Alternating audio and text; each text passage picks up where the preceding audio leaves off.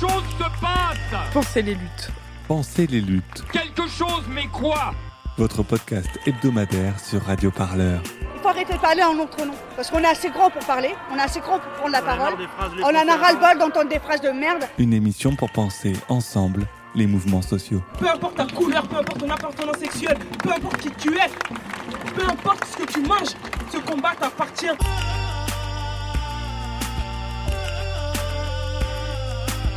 Radio Parleur, le son de toutes les luttes.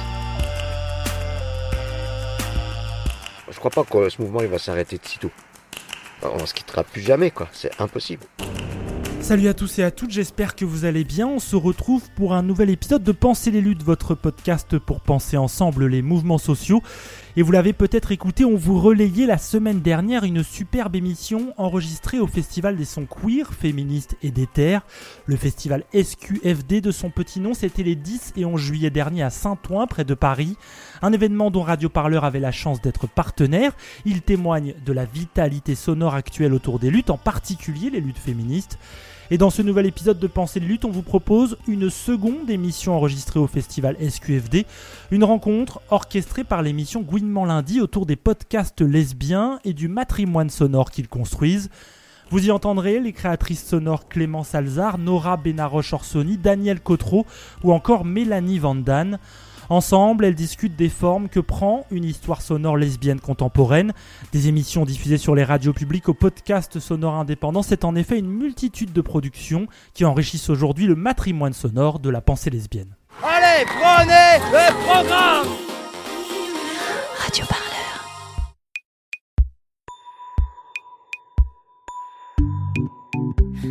Gouinement lundi.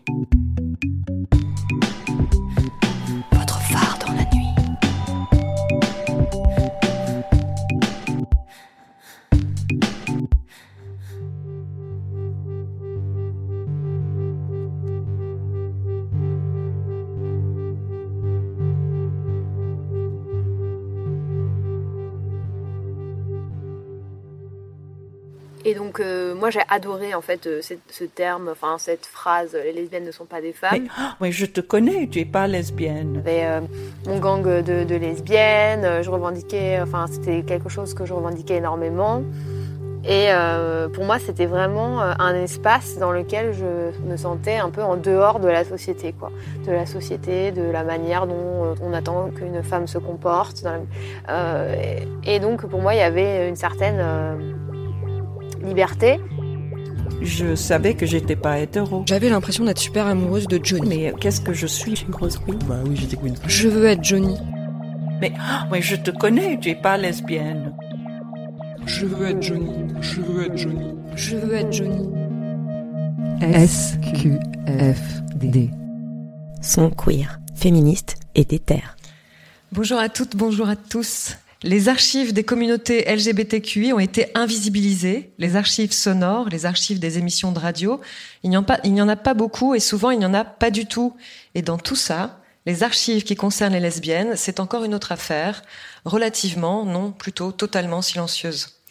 Nous allons discuter des formes que prend une histoire sonore lesbienne, des créations qui la font entendre ou qui la construisent, de comment on fabrique tout ça, de pourquoi, et puis de pour qui aussi. Avec nos invités, Clément Salzar, bonjour. Bonjour. Qui a réalisé entre autres la série documentaire Sortir les lesbiennes du placard pour France Culture. Daniel Cotreau. Bonsoir. Bonjour, à vous. Animatrice historique de nombreuses émissions lesbiennes sur Fréquence Gay dans les années 80 et à laquelle est consacré le documentaire Allô Daniel à la recherche des ondes lesbiennes de Serena Sobrero pour France Culture. Mélanie Van Dan, bonjour. Réalisatrice du podcast Mes voisines, et Nora Benaroche-Orsoni, réalisatrice, des, entre autres, des cinq numéros du podcast Comment devenir lesbienne, produit par le collectif Archives LGBTQI. Alors, dans le. Dans Comment devenir lesbienne, justement, ce podcast d'archives sonores contemporaines, euh, on entend des témoignages de lesbiennes de différents âges, euh, majoritairement plutôt des, plutôt des trentenaires. Et euh, il y a un témoignage un peu qui sonne un peu différemment euh, d'une femme de 51 ans, Marie-Agnès, institutrice en Dordogne.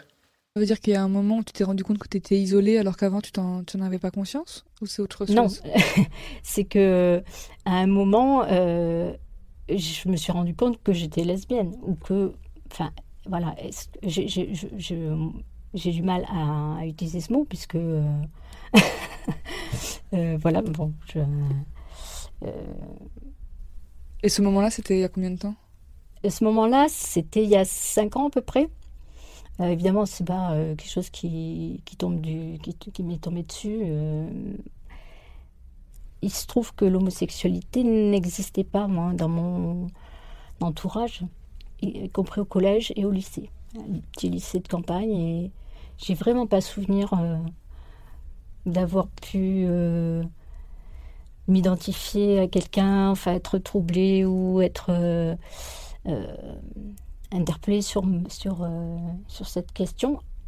C'est-à-dire que je ne mettais pas de mots dessus la curiosité, l'attirance ou le, désir, euh, il était là, probablement, mais euh, je mettais pas de mots dessus. Pendant longtemps, j'ai pas eu besoin. Alors, euh, qui est un petit peu Marie-Agnès ici? Est-ce que, vous, est -ce que ça résonne Ça résonne Clémence, je te vois un petit peu dire oui, un petit peu peut-être? Oui, oui, bah oui, je, je suis complètement. J'ai été Marie-Agnès, enfin, du coup, oui.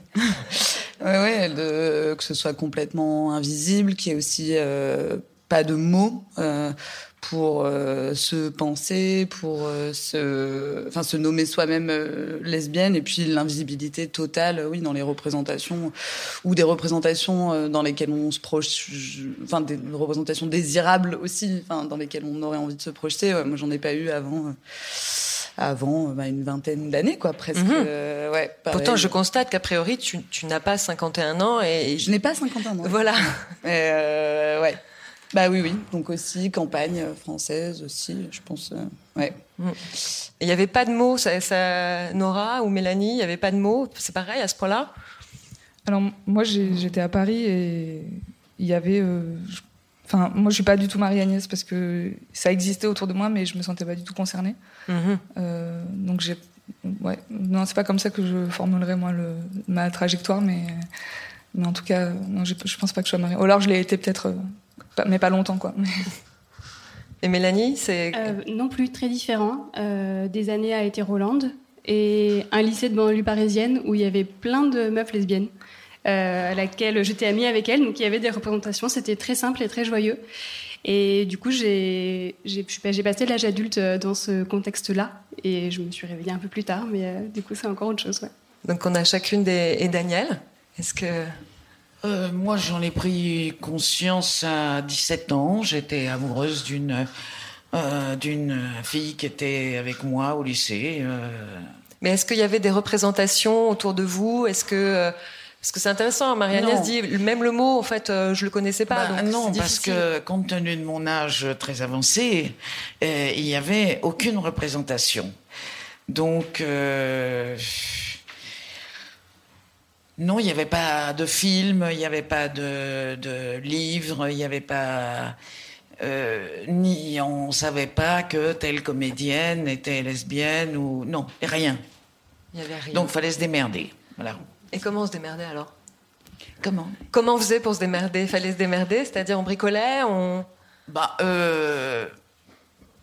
J'ai su, à, à 15 ans, je disais à mes, à mes autres copines de lycée, je disais, moi, je ne me marierai jamais. Elles me disaient, ah, pourquoi tu dis ça pourquoi... Si, je le sais, je ne me marierai pas. Voilà.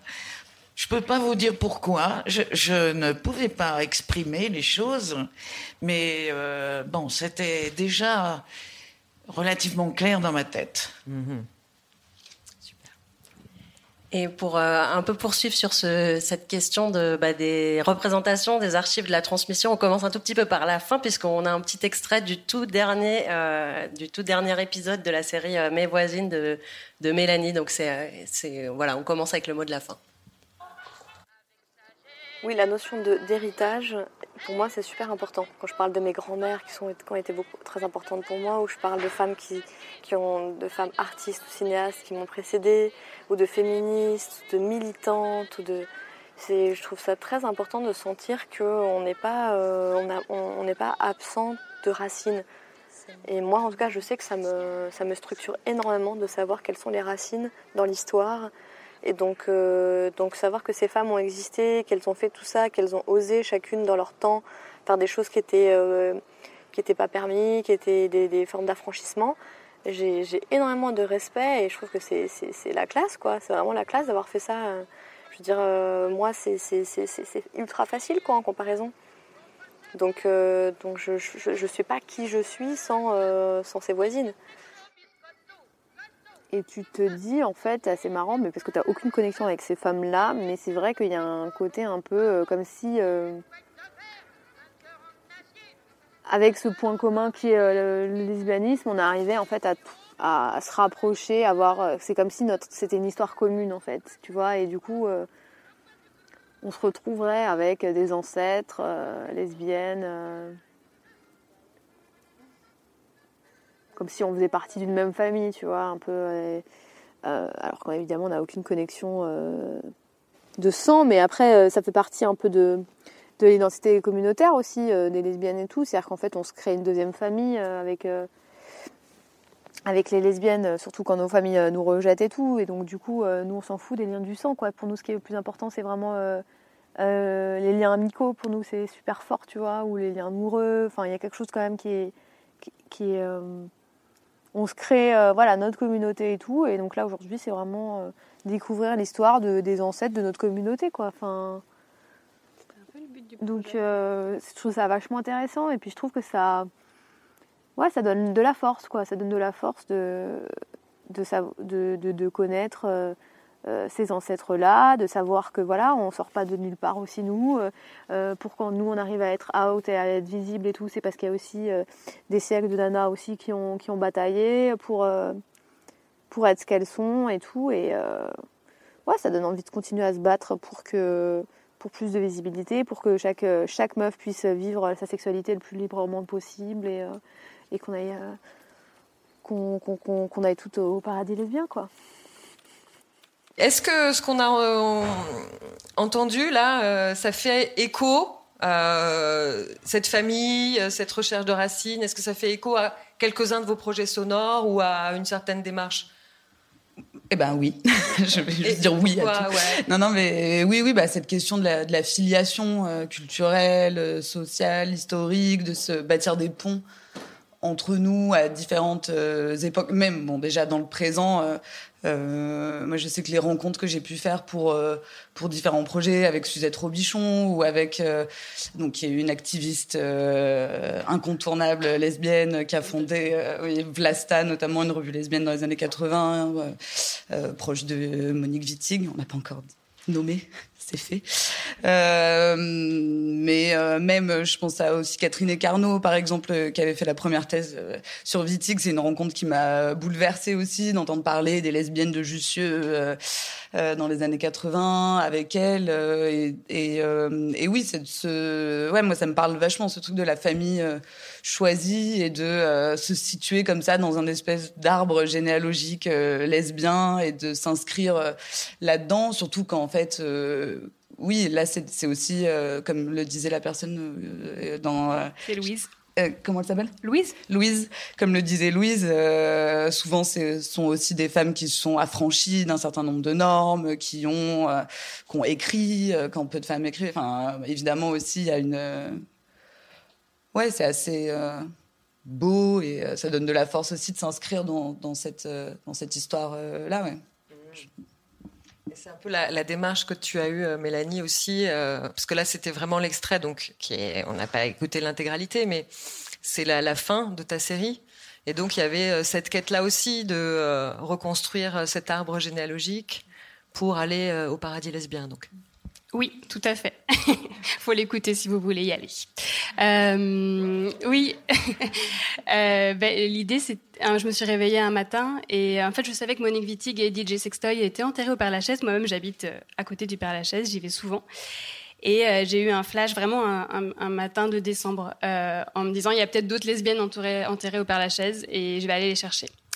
Euh, donc il n'y a pas exactement une carte, je pense que vous le savez, euh, avec les, les, les, tombes de, de, de, personnes lesbiennes au, Père Lachaise. Euh, donc j'ai commencé une démarche un peu d'enquêtrice. Euh, j'ai trouvé, euh, édité par la mairie de Paris, une carte des sépultures féminines et il y a une centaine de noms. Et donc j'ai quasiment fait les 100 noms pour que je connaissais assez peu finalement, pour essayer de, voir si pourrait y avoir un petit, un petit passé lesbien. Euh, j'en ai, ai trouvé plus que six. Il y a six épisodes. Euh, j'en ai choisi six, mais il y en a bien plus. Euh, et du coup, donc pour les personnes qui n'ont pas écouté, donc Monique Wittig, euh, DJ Sextoy, euh, Gertrude Stein et Alice Toklas, euh, Françoise Rocourt, Rosa Bonheur et Mathilde Morny. Euh, bah Danielle euh, tu as été animatrice et productrice des premières émissions radio lesbiennes sur la bande FM euh, en France. Donc il y avait Saphonite, il y avait Amazon du soir, bonsoir. Et euh, pour celles qui n'étaient pas encore euh, là pour l'écouter, bah, on, te redécouvre, on te découvre dans le documentaire Allo Daniel à la recherche des, des ondes lesbiennes sur France Culture.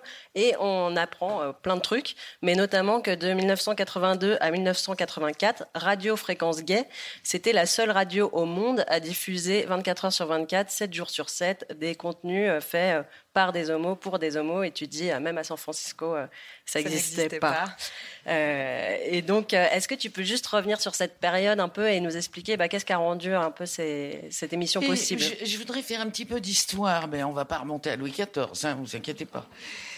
Euh, début début 81 ça va être les élections présidentielles donc tout le monde est très remonté, euh, ça tracte, ça, colle les affiches, etc., etc. Et euh, c'est Giscard qui était président à l'époque, Giscard d'Estaing, pardon. Euh, et François Mitterrand fait euh, 101 propositions pour se présenter. Dans ces propositions, il y avait euh, le fait de ne plus considérer les homosexuels comme des malades mentaux, car c'était ça. Nous étions des malades mentaux euh, et bannis de la société.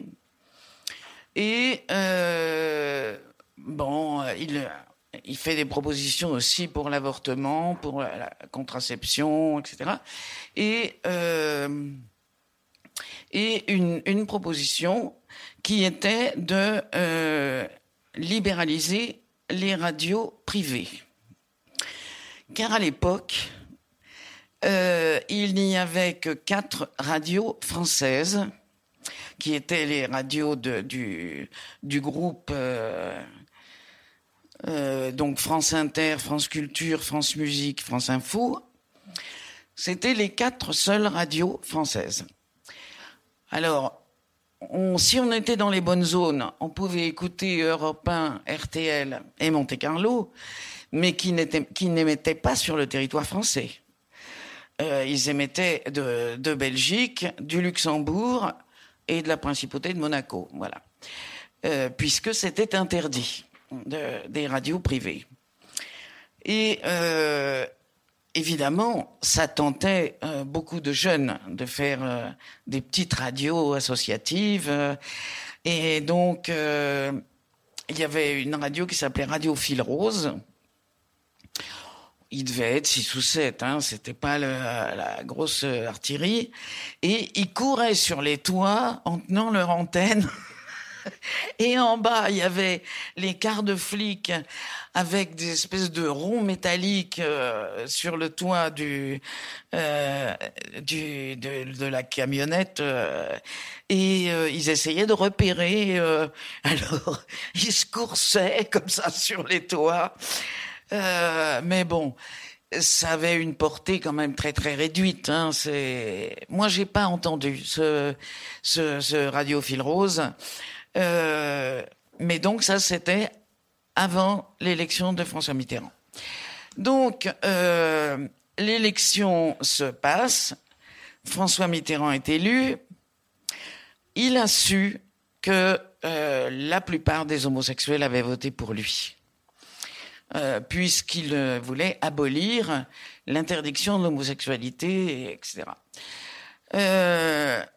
Bon, il n'y a pas que des homosexuels. Les femmes aussi ont voté beaucoup pour lui, pour des raisons de contraception, d'avortement, etc. Euh, et euh, donc, il a gagné l'élection. Bien. Euh, alors aussitôt, dès le mois de juillet 1981, une association s'est montée pour euh, déposer des, les statuts d'une radio qui s'appellerait Fréquence Gay. Ça a mis évidemment 3-4 mois avant de s'installer. Et donc c'est en septembre, octobre euh, 81 que la radio a commencé de fonctionner, euh, bon, avec très peu de gens, dans, donc euh, très peu d'heures d'écoute. Ça, ça fonctionnait pas la nuit. Ça, bah, évidemment, c'était à rythme réduit. Et c'était dans un studio qui était loué par un, un homme très riche que moi je n'ai jamais rencontré, peu importe. Euh, et puis, euh, il, finançait aussi l'antenne sur le toit et puis tout le matériel euh, technique, évidemment. Et donc, euh, donc tout ça nous amène à octobre euh, 81 et euh, j'en entends parler, je sais pas, une copine, euh, je sais pas qui, euh, j'entends parler de fréquence gay, euh, euh, 97, euh, 92,7, euh, donc je me branche, illico, et je me branche sur une émission de femmes, bien sûr. C'était une émission de petites annonces. Et très vite, début décembre, euh, je téléphone en disant euh, bah écoutez si vous avez besoin de quelqu'un pour euh, faire quelque chose euh, avec vous je suis là il n'y a pas de problème Euh, bon. et donc je suis venue d'abord pour écouter pour savoir ce qu'elle comment elle faisait etc c'était quand même assez simple à comprendre hein. Allô, bonjour, tu t'appelles Martine. Qu'est-ce que tu cherches? Ah, tu cherches une femme. Bon, c'était un peu bis repetitam. Hein. Euh, donc, euh, et il se trouve que les filles qui faisaient cette émission euh, avaient leur réveillon de Noël, le réveillon du 1er janvier, qui était réservé. Elles me disent, eh ben, écoute, tu restes toute seule. Bon, moi, j'avais pas de réveillon, donc d'accord, ok. Bon. Et puis, elles sont revenues, et- mais pas longtemps. Et elles ont vite euh, lâché la rampe en disant bon, bon, on en a marre, euh, démerde-toi. Euh, Bon, bah, je me suis démerdé. Et puis, euh, il y a une autre femme qui est venue euh, avec moi. C'est quand même plus sympa de faire ça à deux. Euh, bon, j'ai fait ça pendant quelques mois, mais c'est un peu pénible hein, quand même. Il faut bien dire les choses comme elles sont. C'est pas, j'étais pas venu là pour ça, pas vraiment. Ben bon, on prend ce qu'on trouve. Hein. Et euh, au bout de, de 3-4 mois, euh, j'en ai eu marre et j'ai imaginé une émission euh, et que j'ai proposée, qui a été acceptée. Et donc l'autre fille allait rester faire ses petites annonces. et puis moi, j'ai commencé de faire mes, émissions différentes. Elles étaient toutes différentes les unes des autres. euh, et je les faisais avec d'autres euh, d'autres femmes. Super. Et peut-être, est-ce que, euh, en fait, dans le dans le documentaire, on questionne un peu euh, qu'est-ce qu'il en reste de ces émissions? Euh, on voit que Serena elle est venue avec une cassette. Il y a y a, y a une cassette d'une auditrice qui te l'a envoyée, mais finalement, on voit que ça a été assez peu. Enfin, vous n'avez pas pensé à garder une trace en fait de tout ce qui était diffusé? Ou c'était pas Non, non, on était dans, dans l'activisme débordant. Moi, je faisais euh, trois émissions par semaine. Ce qui est énorme. Enfin, franchement, Ah, c'était la euh, préparation des émissions. euh, et puis, euh, il fallait bien que je travaille un peu pour gagner ma croûte. Euh, donc, ça, plus ma vie privée. Donc, ça, ça laissait pas beaucoup de temps. Hein. J'étais speed tout le temps, tout le temps en train de, de faire un truc, tout le temps en train de me déplacer. De, euh, et je n'ai jamais pensé euh, que 40 ans plus tard, euh, on en parlerait encore. Jamais je n'avais imaginé ça. On aurait eu Je ne me envie d'écouter. la question d'ailleurs. Hein. Voilà. Et personne dans la station s'est dit tiens, on va. Il y avait aucun dispositif pour. Je ne sais pas. Alors peut-être que celle qui faisait la, la femme qui faisait la technique, peut-être qu'elle elle a enregistré. Sauf que je n'ai jamais su son nom de famille. c'est compliqué du coup. Je n'ai jamais su son adresse, son téléphone, son rien du tout. euh, donc je suis absolument incapable de la retrouver. euh, euh, et, et toutes les, il y en a qu'une seule dont je connaissais le nom de famille et l'adresse, mais les autres, on s'appelait par nos prénoms, c'est tout. Et, et avant l'émission, tu m'as, tu m'as, tu m'as dit un truc super, c'est que vraisemblablement, si il y a des archives qu'on va découvrir, Alors, euh, peut-être. J'avais deux euh, misérables cassettes. Vous savez ce que c'est que des cassettes? Ça, ça revient en force. Oui, non, mais bon, ça n'existe plus, hein, donc. euh, qu'une auditrice m'avait envoyé pour Noël et pour mon anniversaire, et elle avait enregistré des petits bouts de de- d'émissions.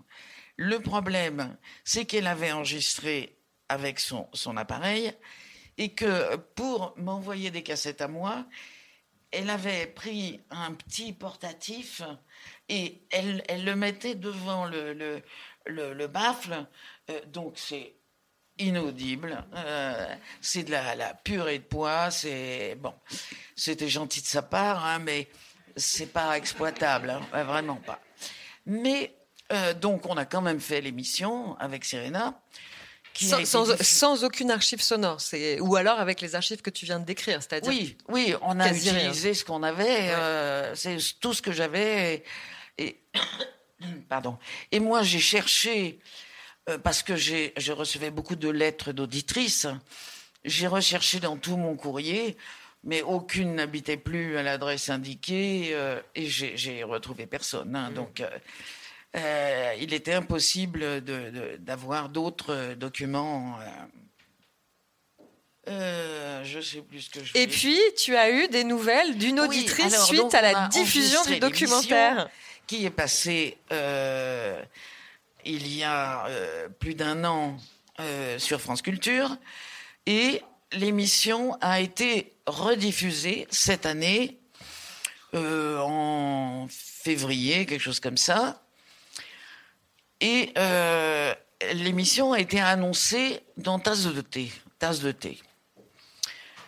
Et une femme euh, a lu Tasse de thé et elle voit mon nom.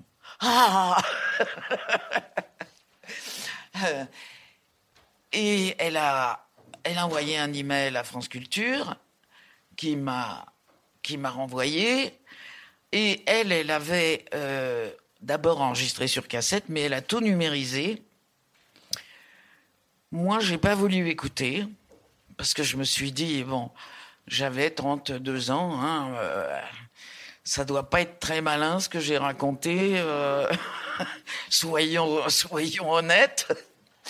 Et je me suis dit, je vais me faire honte à moi-même, donc je, je n'ai pas réécouté. Mais j'ai euh, demandé, ce qui a été fait, que euh, ces, enregistrements euh, soient envoyés à Suzette Triton, enfin Robichon, oui, bon. Euh, parce que je me suis dit, il y a que Suzette qui saura quoi en faire. S'il y a quelque chose à en faire, et quoi en faire. Voilà. Donc, ça va être versé aux archives lesbiennes. Quand Suzette aura tout écouté, mais il y a 25 ou 30 émissions. Et la dernière émission que j'ai faite, Amazon du soir, bonsoir, elle durait deux heures et demie. Donc, je sais pas si vous voyez le nombre d'heures pour écouter tout ça. Moi, j'ai pas cette patience-là. Oui, mais euh, on est assez nombreuses à, à, à la voir et à avoir cette curiosité. Et donc c'est quand même génial comme histoire parce que c'est grâce à la diffusion du documentaire sonore qu'on a pu retrouver les archives qui étaient censées nourrir le documentaire sonore. Donc euh, c'est c'est quand même euh, plein tard. d'espoir. Comme non, c'est pas trop tard. Au contraire, c'est génial. C'est euh, Trop tard pour l'émission, je veux dire. J'entends bien, mais qui est d'ailleurs qui est d'ailleurs super, hein, même sans, sans archives. Enfin, il n'y a pas de.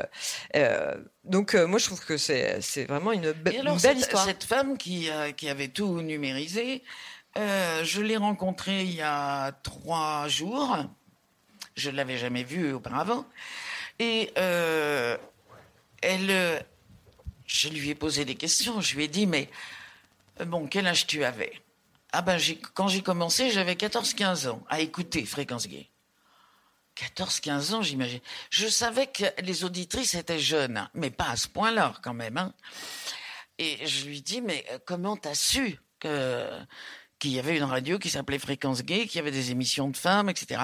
Oh ben elle me dit mes parents ils achetaient euh, euh, TV machin, euh, TV poche ou je sais quoi. Et puis moi j'ai feuilleté. Il y avait la liste des radios, des, radios privées, des petites radios associatives, et j'ai vu Fréquence Gay. Donc voilà. ça me rappelle un truc, mais du coup, ça révèle beaucoup de mon de l'âge que j'ai. Euh... Et Clémence, il n'y a pas très très longtemps, euh, tu as dit euh, dans une, euh, un webinaire d'ACAST que tu n'avais jamais entendu de lesbienne à la radio. Et ça aurait changé quoi d'en entendre, par exemple? Si j'avais Daniel. Alors, ouais c'est un petit peu rapide évidemment comme formule, mais euh, mais en tout cas de lesbiennes se revendiquant comme telles ou alors qui euh, seraient en train de faire part justement de bah en fait comme par exemple Daniel là qui vient de nous raconter tout un pan de notre histoire. Oui, ça je l'avais jamais entendu.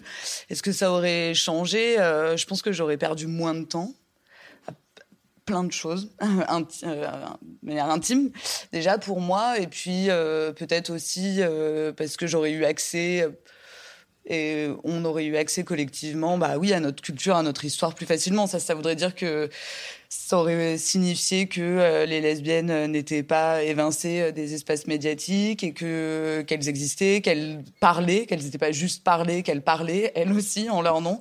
Et euh, oui, je pense qu'on j'aurais gagné du temps, on aurait peut-être toutes gagné du temps, ça aurait été chouette. Mais bon, mmh. c'est pas, pas grave. Vous avez le même euh, Mélanie, ça, pareil, si tu avais entendu des... Est-ce que tu as eu le souvenir d'avoir eu des sons euh, qui, qui, je sais pas, qui t'ont inspiré, qui t'ont ben, ouvert Moi, c'était plus des oreilles? chansons. Ah ouais. euh, on ouvre le placard à honte. Euh, Ah. bah, t'as tout. Euh, j'étais un peu en transe que ça existe. Euh, j'étais un peu en recherche de tous ces hétéros ou lesbiennes, je ne sais pas, qui faisaient des chansons sur les, sur les lesbiennes. Donc il y avait aussi Lola de Superbus, euh, pour celles et ceux qui se rappellent. Et plus confidentiel, j'avais entendu sur une radio qui émettait pas toute la journée, qui s'appelait Radio Néo, euh, un groupe qui s'appelle le Quartet Buccal. C'est quatre femmes qui chantent juste a cappella et qui avaient fait une chanson qui s'appelait Babette euh, sur un émoi lesbien. Donc j'avais acheté l'album tout de suite avec mes premiers sous. Euh, les autres étaient pas ouf comme chanson, mais du coup voilà. Donc j'étais, je tournais un peu sur, sur ça. Voilà, c'était Ah, ma bah, propre génial. culture lesbienne. Merci pour ces révélations. Nora, il y a des sons, peut-être des, des archives, des choses que tu as. Bah, des émissions?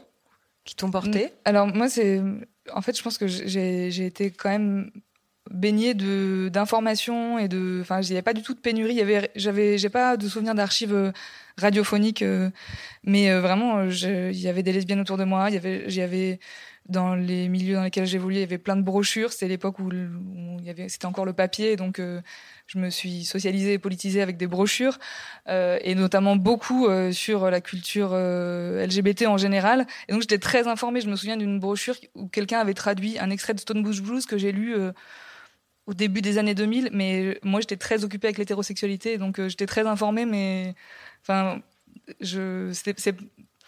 c'est pas le manque d'information euh, qui a fait que j'étais très tardive quoi et par contre j'ai un souvenir de je pense que le premier c'était un podcast le premier euh, euh, son euh, lesbien que j'ai entendu et qui m'a un peu bouleversée c'était Coming In de Elodie Fonte. Et euh, c'est c'est c'est sa sortie il y a quelques années peut-être il y a 5 6 ans. Mais je me souviens que quand je l'ai écouté j'étais très en colère à la fin parce que elle elle racontait qu'elle avait hum, enfin tout son parcours et puis elle avait trouvé une espèce de de sérénité et moi en, en l'écoutant ça m'a remémoré euh, tous les méandres par lesquels j'étais passée et je, je me suis assise et j'ai pleuré à la fin de l'émission Oh, quoi. waouh. Ouais. Superbe. Beau témoignage. Euh, en fait, euh, l'ambition de ce, cette, euh, de ce plateau, c'est de euh, se dire que il y a rien de mieux que le son et le sonore pour se construire une histoire commune, euh, parce que notre histoire, euh, face à des archives quasi inexistante. Alors maintenant, il y a une piste. Peut-être que voilà, on ne sait pas. Eh bien, euh, le son finalement, c'est euh, la meilleure façon de faire dialoguer euh, le présent, le passé, voilà, et que c'est un peu le une forme de de voix euh, royale qu'on aimerait emprunter plus, qu'on aimerait nourrir davantage. Et Clémence, tu es la réalisatrice d'une, on va dire, une épopée, on peut dire, hein, euh, quasiment, oui, parce que c'est un travail colossal. Hein, la série, les quatre euh, épisodes de sortir les, lesbiennes du placard. Et du coup, comment tu as travaillé? Parce que, alors, les épisodes sont thématiques, 52 minutes, c'est très riche. Euh, et du point de vue des archives, comment comment as procédé euh, Et je précise que tu as travaillé avec Somanina. Oui, a réalisé euh, ouais, la, la, oui, puisque euh, à Radio France, c'est bon, c'est pas très intéressant, mais productrice, réalisatrice, voilà. Et euh, comment j'ai travaillé par rapport aux archives, bah, ça dépend un peu. Par exemple, sur l'épisode où il est question des persécutions nazies, en, avoir des, avoir accès à des textes en français qui m'aurait vraiment dit, enfin qui s'appellerait genre les lesbiennes sous le Troisième Reich, ça n'existait pas. C'était compliqué, donc par exemple il fallait passer bah, par, euh, enfin c'était compliqué. Bon après c'est aussi intéressant, enfin ce travail-là aussi d'aller fouiller et d'aller, enfin c'est un travail de recherche scientifique en fait. Hein, c'est, euh, mais c'est vrai qu'on se dit bon ça, aurait été chouette que par exemple il y ait une forme de référencement euh, lesbienne parfois, enfin genre juste un, je sais pas, Lina fait ça avec le féminisme maintenant c'est quand même assez pratique, mais euh, mais du coup oui sur les persécutions nazies c'était c'était un peu compliqué. Donc fallait passer par des récits de déportés à Ravensbrück qui était un camp de concentration en Allemagne euh, pas loin de Berlin. Et là, en fait, sauf qu'on avait les déportés hétéros qui parlaient des lesbiennes. Et du coup, en fait, c'est souvent ça aussi auquel on a accès. C'est que, par exemple, euh, Germaine Tillon, donc euh, déportée à Ravensbrück, elle a écrit une opérette qui s'appelle l'opérette à Ravensbrück, qui a été publiée après sa mort. Et, sauf que là, les représentations de lesbiennes qu'on a à Ravensbrück, elles sont très lesbophobes. En fait, on, apprend qu'il y avait des lesbiennes et qui étaient ouvertement lesbiennes, des amours lesbiennes. Euh, il y a eu, par exemple, bon, euh, se qualifie pas exactement comme ça, mais entre deux déportés, dont Milena Jesenska, par exemple, qui a été aussi euh, une amante de Kafka, et Margaret Buberneman, cette amitié très proche. Et en fait, donc des femmes qui se vivaient lesbiennes, mais les seules représentations qu'on a, c'est des représentations lesbophobes. On les appelle où on dit qu'elles sont hyper masculines, que du coup elles sont dangereuses. Et du coup, faut faire avec ça aussi, quoi, avec ou peu d'archives ou des représentations où c'est bah, les dominants qui parlent et euh, c'est en fait rarement euh, euh, bah, il y a plein de biais. Et, et, oui c'était des représentations lesbophobes. Donc ça c'était un peu compliqué. Après il y avait des historiennes allemandes notamment qui ont bossé dessus. Donc c'est des rencontres. Après c'est des conversations. Et puis et puis voilà on arrive à, à retrouver des, des fragments d'histoire. Mais voilà. Tu as bossé combien de temps en tout sur les, euh, bah, En fait, après, euh, ils se sont construits au rythme de rencontres, en fait. Par exemple, Suzette, euh, c'est Suzette qui m'a beaucoup parlé de Ravensbrück, qui m'a présenté à Claudia Schopman. Une fois, on était à Berlin toutes les deux, donc c'était et donc en fait, c'est pas tant que j'ai bossé, par exemple, euh, d'affilée dessus euh, comme ça. C'est euh, ben voilà, j'ai euh, telle idée est née avec telle rencontre, et puis après, après j'ai bossé dans les dans les le temps imparti par France Culture, c'est-à-dire que le projet a été accepté et j'ai eu trois mois pour tout faire. Voilà, les enregistrements, le montage et tout. Waouh. Et euh, est-ce qu'il y aura une suite? Est-ce qu'il y aura une suite? Quatre heures euh, sur l'histoire lesbienne. Euh, Est-ce que France Culture voudrait une suite? Je bah pense quand même on que c'était euh, collectivement. Que euh, ouais, 4 heures avec que des lesbiennes sur France Culture, c'était enfin oui, c'était oui, ils se demandaient, c'est là donc il y a pas d'hommes du tout. bah, non, en fait, c'est vraiment le projet, c'est le projet. donc non, je pense que là ce serait un peu tôt pour proposer le deuxième volet, mais bon, pourquoi pas. On verra. Sculpture, c'est tous les 4 ans, 4 heures. Voilà, sachez-le, préparez-vous déjà. Euh, sur le, on va, parler un petit peu du podcast Mes voisines. Euh, Mélanie, c'est un podcast que, qui est un, tu revendiquais conçu de A à Z, un peu euh, pareil pour les Gwyn. Donc, pas pour le même public qu'un podcast de France Culture. Euh, L'idée, c'était un peu de se réapproprier notre histoire euh, à travers ces six portraits de lesbiennes. Et dans chaque épisode, tu, tu viens avec des amis. Et donc, tu fais réagir euh, tes amis Gwyn, euh, qui t'accompagnent en mode Gwyn Keshua au Père Lachaise, sur la vie de des personnes qui sont enterrées. Et puis, tu échanges un peu sur plein de thèmes. Et, euh, et, du coup, ça fait des récits hyper vivants parce que, un, tu leur expliques la vie de cette personne, et puis, euh, deux, tu, en fait, elles racontent aussi pas mal, elles, leur expérience de lesbienne euh, contemporaine. Et bah, ma question, c'était un peu comment tu avais choisi tes thèmes et comment tu fais pour passer de, de Françoise de Recours à, à l'afroféminisme? C'était pas gagné, quoi. donc, quand j'ai choisi ces six personnes, j'ai essayé d'en extraire du coup une dominante euh, thématique à chaque fois pour chaque personne. Euh, et, du coup, par exemple, pour Monique Wittig, c'était le lien entre son lesbianisme et son féminisme. Du coup, j'en déduisais des questions que euh, j'ai envoyées avant à mes trois voisines contemporaines. Du coup, je redis leur nom parce que j'ai pas eu l'occasion de le dire, Camille, Tani et Louise. et donc, elles pouvaient se plonger un peu dans les questions, réfléchir à leur propre rapport avec ça. Sur Mathilde Morny, c'était autour de l'apparence, l'expression de genre.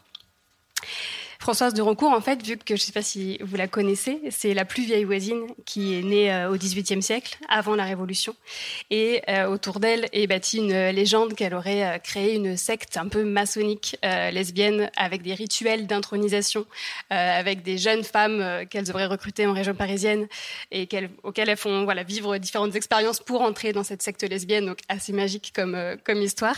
et donc là, j'ai tiré le fil de quels ont été, vous, vos rites euh, de passage, vos, euh, figures tutélaires, euh, des moments un peu clés au moment où vous vous êtes découverte, dite lesbienne.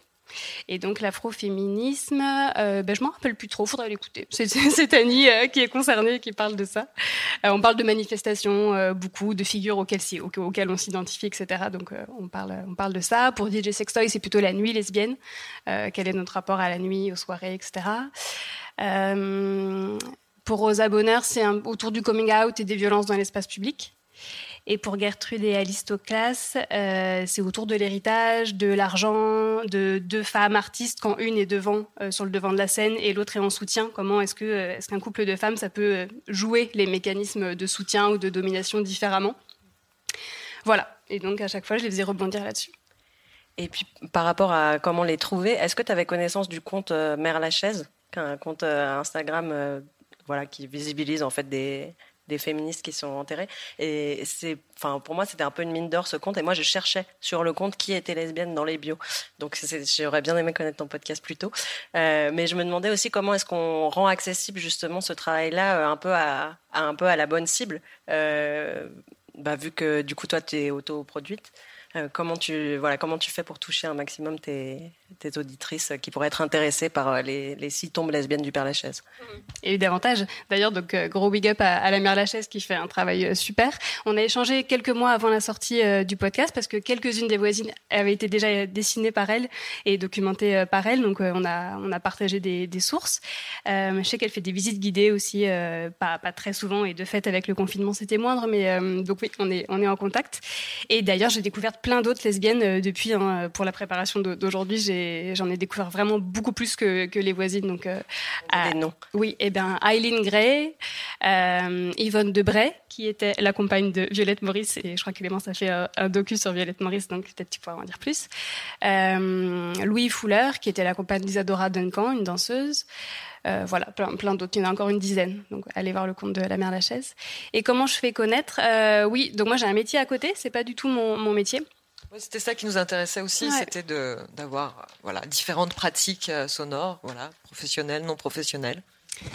Euh, du coup, ce qui m'intéresse, c'est vraiment de pouvoir euh, créer exactement comme j'ai envie, puisque j'ai aucune contrainte, et de faire des choses un peu en famille assez minimaliste. Je l'ai proposé quand même à l'expérience, c'est l'émission de France Culture. Euh, ils l'ont pas, ils l'ont pas accepté. Du coup, j'ai fait contre mauvaise fortune bon cœur. Euh, J'allais le créer avec mes conditions, avec mes copines. Et donc, euh, il y avait juste une, copine qui prenait le son, qui était assez, assez en discrétion comme ça, et qui me permettait d'avoir vraiment que un échange avec mon ami sur les tombes. Et donc, on passait la journée au Père Lachaise avec vraiment le sac à dos, le pique-nique toute la journée. il y a deux ans, l'été dernier, enfin il y a deux étés du coup. Euh, et comment je le fais connaître? Ben, Par les réseaux sociaux, du coup, Instagram, Facebook. Euh, c'est dommage parce que c'est sorti en mars 2020. J'avais été programmée à trois festivals queer LGBT, donc tout a été euh, annulé. Euh, par des copines de l'émission euh, Langue de Fronde sur Radio Fréquence Paris Pluriel qui en ont, qui en ont parlé, qui ont diffusé euh, des extraits. Euh, et par le bouche à oreille, il y a eu un article dans Télérama l'année dernière où du coup il y a eu plein de podcasts lesbiens qui ont été euh, recensés. Euh, donc c'est un peu comme ça, un peu bricolage quoi. Et peut-être un partenariat avec le cimetière, un petit QR code, balade mais sonore, non pas, mais ouais. pourquoi pas Bien sûr. Ça peut être, oui. voilà, pour. Une petite citation de Monique Wittig dans Les Guerrières, bien connue, mais on a plaisir à, à la redire. Tu dis qu'il n'y a pas de mots pour décrire ce temps, tu dis qu'il n'existe pas, mais souviens-toi, fais un un effort pour te souvenir, ou, à défaut, invente. L'association Centre Archives LGBT, je, bafouille, je recommence.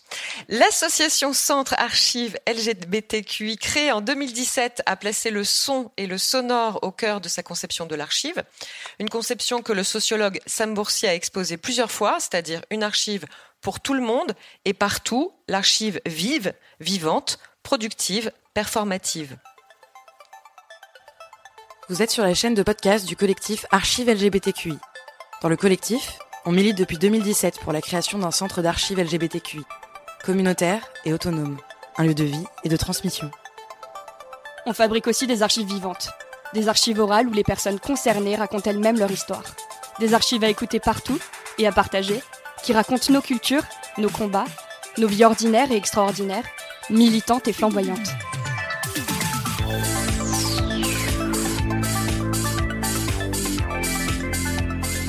Cette première saison de podcast, on vous parle de vie nocturne dans la série Les Queer et de comment se vivre ou se découvrir lesbienne dans le podcast Comment devenir lesbienne.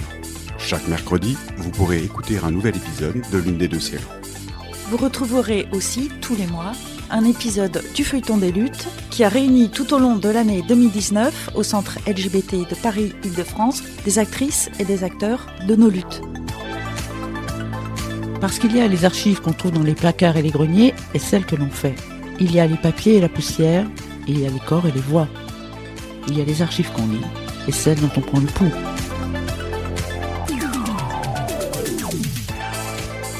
En attendant, vous pouvez suivre les activités du collectif sur notre site, sur Facebook et sur Twitter. Vous pouvez adhérer et même, même nous rejoindre dans la vraie vie.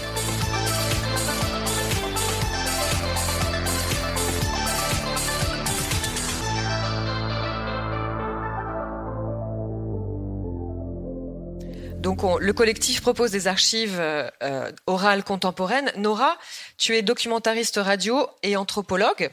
Euh, tu as réalisé tout de suite les grands mots, primé à longueur d'onde. Plus récemment, la série Qu'avons-nous fait de la recherche Et euh, tu as euh, réalisé dans le cadre hein, de, cette, de, ce, de, ces podcasts du collectif Comment devenir lesbienne. Tu peux nous expliquer un peu le cadre et aussi la démarche d'archives sonores contemporaines du collectif? Alors, euh, au collectif, euh, quand il s'est créé en 2017 et quand moi je l'ai rejoint en 2018, on a été très occupés par euh, cet objectif d'avoir un accord avec la mairie de Paris pour ouvrir un centre d'archives qui soit, comme il a été dit dans la bande-annonce, communautaire et autonome. Et c'était très compliqué et ça nous prenait beaucoup de temps. C'était laborieux, c'était pas toujours très joyeux et on manipulait pas d'archives en fait parce qu'on n'avait pas d'espace, euh, on n'avait pas d'espace de stockage et très rapidement on, on, face à cette frustration et pour la dépasser, on s'est on s'est demandé comment on, on pouvait euh, euh, soit récolter des archives, soit en créer, ou en tout cas euh, travailler cet objet-là euh, malgré les contraintes et, euh, financières, spatiales, etc. Et, et rapidement, l'idée en attendant d'avoir ce, ce, centre, euh, créer des archives et, et collecter euh, des mémoires orales, ça a émergé très vite et euh, on s'est formé euh, rapidement les unes les autres à la manipulation des enregistreurs, des micros, du montage, etc. et et ce qui, a donné vie à, ce projet-là, c'était un premier événement qui a eu lieu au Carreau du Temple en mai 2018. On avait fait une journée atelier, débat pour publiciser cette lutte. Hum, et donc il y avait voilà dans la grande salle du carreau du temple des tables rondes comme ça euh, et on, on, on, a créé aussi euh, un, un, cabinet euh, d'archives d'archivage oral dans un studio mobile qu'on a installé donc dans un autre endroit du, du carreau du temple et pour lequel on avait décidé de se consacrer à la vie nocturne. Et et on avait envie, de, on, on, était plusieurs euh, dans le collectif à venir du monde de la recherche et à s'interroger sur les dynamiques de pouvoir qui existent euh, quand on interviewe des gens et euh, la place que ça nous laisse et la place que ça laisse pas et, le, et en fait la, la, captation de la parole et qu'est-ce que ça, qu'est-ce que ça devient, etc. Une fois que la personne nous a livré sa parole et on avait envie de, de décentrer un peu et de, de déplacer euh, nos habitudes. Euh, et donc on a pour pour ce, cet événement-là sur les nuits queer, euh, on, a créé plusieurs, enfin toute une série de questions et de, sur des thématiques donc, sur lesquelles on a travaillé pas mal de temps. De, de sorte à pouvoir s'extraire nous de cette situation-là. Donc on a invité les gens à venir en binôme. Il y avait cette petite caravane avec un, plateau radio au fond et des fiches qui étaient à disposition et les gens s'étaient inscrits. Beaucoup beaucoup de gens se sont inscrits. Euh, et on, bah, on a pris euh, euh, les premiers, premières arrivées. Et il y a huit binômes qui ont passé la journée. Ils avaient chacun une heure ou 50 minutes, totalement libres face au micro. Et ils avaient ces fiches-là qui étaient numérotées, mais sans aucune obligation, ni d'exhaustivité, ni dans l'ordre, etc. Il y a certains binômes qui, qui ont pris une question, qui l'ont trouvé, qui résonnait avec eux ou elles, et qui ont passé l'heure à parler de ça. Et puis d'autres qui ont répondu à toutes les questions. Euh, et donc ça, c'est devenu ensuite euh, le podcast qui s'appelle Les Nuits Queer. Euh, on a fait cinq épisodes, donc cinq binômes. On n'a pas exploité tout, toute la matière qu'on avait. Et l'année d'après, au festival Loud and Proud, ils nous avaient proposé de, venir faire un, bah, un atelier, une activité. Du coup, on a proposé euh, de reproduire euh, plus ou moins ce dispositif-là euh, en changeant de thème. Et, et donc là, c'est moi qui ai proposé cette, ce, ce, thème de devenir lesbienne, de, qui résonnait avec moi ce que j'avais traversé. Et donc, comme on, on, avait un peu champ libre, bah, j'en ai profité pour faire ce qui m'intéressait. Et là, mes, mes biais de, de, mes biais sont un peu revenus parce que, en fait, c'était tellement enthousiasmant et vraiment très galvanisant les résultats qu'on enfin les tout ce qu'on a écouté euh, ce qu'on avait écouté euh, à propos des nuits queer euh, c'était bon, c'est un peu terrible à dire mais ça donnait vraiment envie d'être là quoi. Donc euh, et donc euh, j'ai repris ma ma place d'intervieweuse et on a à plusieurs établi un, un, une petite grille d'entretien qui était très simple et qui qui était pas mal axée aussi sur euh, les supports matériels de l'émancipation lesbienne, parce que pareil, c'était une de mes marottes à moi, les objets, euh, c'est quelque chose sur le, une chose sur, à laquelle je me suis beaucoup intéressée euh, et qui, que je trouve très parlante dans les, dans les trajectoires de vie. Euh, donc on a, on a fait pareil, on a invité les gens à s'inscrire, à venir seuls ou à deux et à apporter un objet. donc il y a des personnes qui sont venues seules et d'autres qui sont venues en binôme. et on a passé l'après-midi du samedi du festival Loud and Proud à, à enregistrer et à, à enregistrer les gens. Euh, là, on avait un peu moins de temps, ça durait une demi-heure, je crois. Et, là, et de la même manière, on a eu énormément d'inscriptions. Il y a une liste, il y avait une liste d'attente euh, énorme euh, et des gens qui, voilà, qui, enfin, tout le monde était très. Je pense que ça, ça, ça a résonné avec une espèce de demande. Enfin, vraiment, la proposition, c'était venez raconter comment vous vous êtes révélé à vous-même et, donc c'était sur des histoires très personnelles et vraiment tout le monde a levé la main quoi. Euh, beaucoup beaucoup de lesbiennes euh, euh, se sont manifestées. On n'a pas du tout pu accueillir tout le monde parce qu'on n'avait qu'une demi-journée pour le faire. Et ben voilà, on avait ça. Il y avait, y avait les entretiens qui se passaient au centre LGBT à Paris, euh, qui s'appelait déjà le feuilleton des luttes, où euh, d'autres personnes du collectif interviewaient euh, des acteurs et actrices un peu plus euh, historiques, qui avaient une place dans les luttes LGBT. et avec ces trois activités-là, ces trois ateliers, on a fait une série, trois séries de cinq épisodes chacun. Euh, et euh, alors moi aujourd'hui je fais plus partie du collectif Archive LGBTQI, mais euh, d'autres y sont encore. Et il y a eu une deuxième saison du feuilleton des luttes parce que les rencontres se sont poursuivies. et là ils sont en train de préparer la troisième saison du feuilleton des luttes. qui va être tournée cet été en Bretagne, où il et elle iront beaucoup, je crois, à la rencontre de personnes trans et intersexes en Bretagne. Voilà. Et tu n'avais pas un petit appel à faire passer justement euh, par rapport à, ces, à tous ces témoignages qui sont en suspens encore? Oui, non, mais c'est juste que bon, moi je fais plus partie du collectif, mais il y a des, y a des personnes, euh, il, y a, ils sont quatre ou cinq euh, à, animer encore le pôle podcast. Maintenant la chaîne existe. C'était un travail assez laborieux de, la faire euh, sortir de terre, quoi.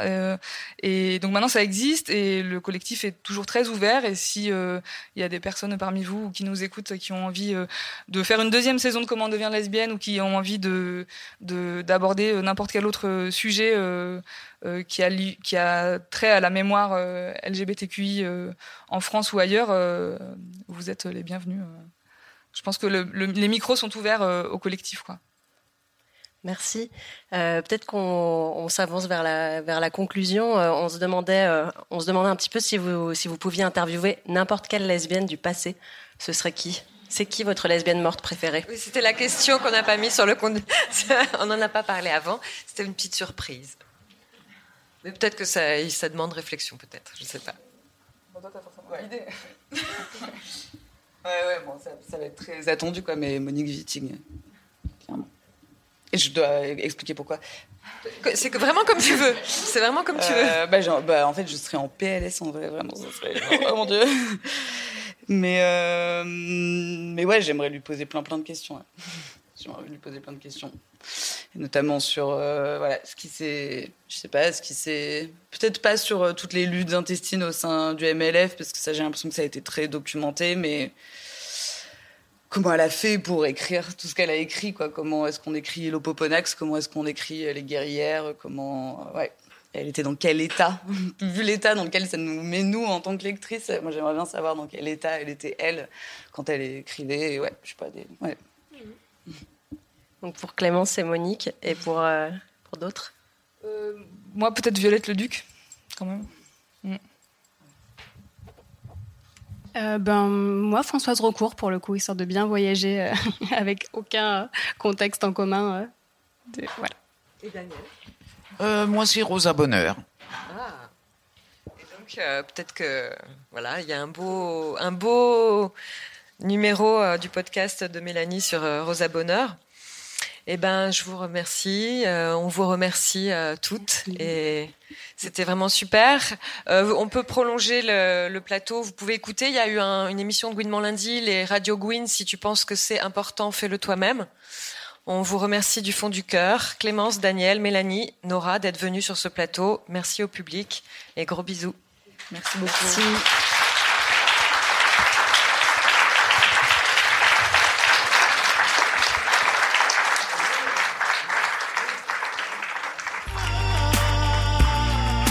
Pensez les luttes, votre podcast hebdomadaire sur Radio Parleur.